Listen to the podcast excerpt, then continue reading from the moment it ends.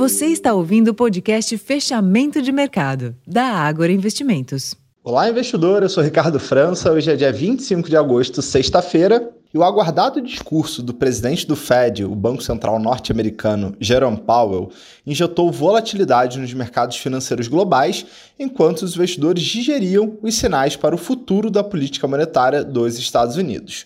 Como era esperado, Powell ponderou que, apesar da queda da inflação, novas altas de juros podem ser necessárias para responder à força da economia e do mercado de trabalho, reforçando o compromisso do Banco Central com os juros restritivos. Após o discurso, os índices de Nova York apresentaram grande volatilidade, mas se firmaram em alta durante a tarde, na mesma direção em que os índices europeus fecharam, apesar de novos dados fracos de atividade na região.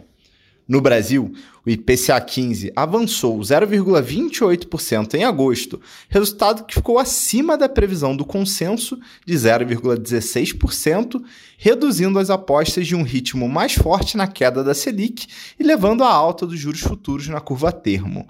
Este movimento foi o gatilho para um dia de ajustes na bolsa, com o Ibovespa encerrando em queda de 1,02% aos 115.837 pontos e giro financeiro ainda reduzido de 18,7 bilhões de reais. No câmbio, o dólar fechou praticamente estável, com leve queda de 0,1%, cotado aos R$ 4,87.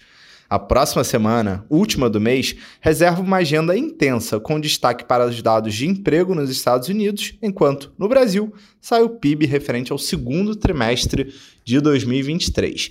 Não deixe de conferir também o relatório Fechamento de Mercado Completo, com análise atualizada sobre o setor de açúcar e etanol e revisão na recomendação para as ações da São Martinho e Jales Machado. Eu vou ficando por aqui, uma ótima noite e um bom final de semana.